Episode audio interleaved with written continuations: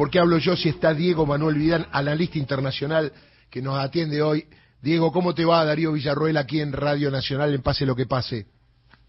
¿Qué tal? Buen día, Darío. ¿Cómo va? ¿Bien? Bien, bien. Bien. Esperando, un poco tenso, pero esperando con tranquilidad. Bueno, ¿cómo está la gente? ¿La gente quiere votar, tiene ganas de votar, está atenta a la votación? ¿Hay más expectativa que la primera vuelta? Obviamente, porque esto es lo que define una vez por todas si nos sacamos encima este, este protofascista que, que llegó gracias a la, a, la UFER, ¿no? Este, un tipo que durante 28 años en su carrera política como diputado solamente tuvo un solo proyecto aprobado y, fue un proyecto de declaración. O sea, no tiene una carrera política muy fructífera a favor de, los intereses de Brasil, ¿no? Sin embargo, es presidente hace cuatro años. ¿Qué dicen los últimos números? sí. Los últimos números, ¿qué dicen de, encuestas? Mira, eh, las encuestas, bueno, hay que tomarlas todas con pinzas. Sabemos que fueron un rotundo fracaso en la primera vuelta. Sin embargo, curadas en salud tratan de no exagerar los números, le están dando entre un 5 o 6% de diferencia entre eh, Lula y Bolsonaro, a favor de Lula, por supuesto, pero también este hay un poquito de trampa cuando se publican los datos porque una cosa son el porcentaje total y otra cosa los votos válidos que se calculan que puede ser este, al final, ¿no? Ahí le da un poquito más de diferencia a favor de Lula, si se toman en cuenta los votos sin, sin los nulos y los blancos, ¿no? Ayer se conoció, ayer se conoció de todas maneras un nuevo sondeo, una nueva encuesta de Datafolia que le dan 49% a Lula y 44 a Jair Bolsonaro. En realidad serían 53 porque justamente con los votos válidos sube un poquito claro, sumando la otro, El problema no importa si Lula le gane por 10, 20 puntos o un punto, ¿no? Eh, porque la verdad que si la diferencia se achica, ahí yo creo que vamos a tener problemas, donde Bolsonaro no va a querer reconocer la derrota, de hecho lo está anunciando, pero abiertamente, ya este, la última conferencia de prensa que hizo casi en soledad, porque ni siquiera los militares lo acompañaron, eh, hasta eh, insinuó que se pospusiera el balotaje porque no había garantía de, de que no hubiese fraude. O sea, maneja el Estado él, yo no sé quién puede hacer fraude. este, si no es el que maneja el gobierno, ¿no? Sería la primera vez, ¿no? Que un gobierno pierda las elecciones organizándolas ellos mismos, este, pero porque porque hicieron fraude los, los contrarios. Es una cosa medio medio extraño, pero bueno, es peligroso y se, espera que eh, actúe con un poco de sensatez por primera vez en su vida eh, y reconozca el resultado inmediatamente o eh, la otra que puede pasar es la el Trump de Carioca, ¿no?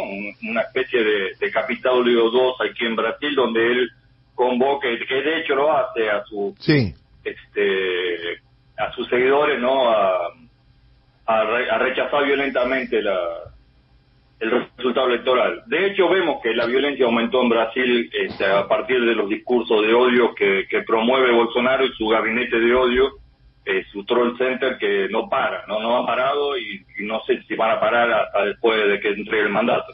Contamos un poquito el tema del debate de hoy, dónde va a ser, a qué hora va a ser. Bueno, este un pool de, medios que se han este, puesto de acuerdo para transmitir el, debate, eh, el último debate, ¿no? De este presidencial. Eh, va a ser esta noche en horario central, eh, que lo, coordina a través de, la cadena Globo, pero van a estar varios medios detrás de la organización.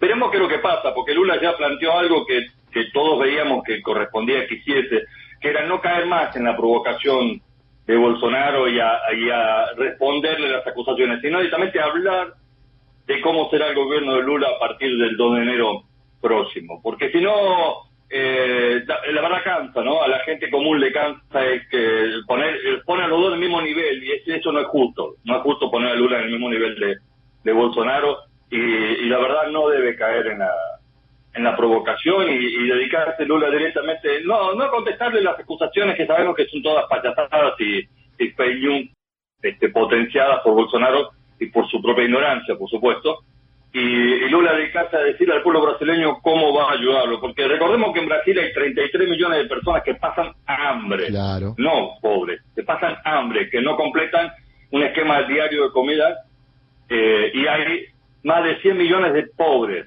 ¿no? De personas debajo de la línea de la pobreza.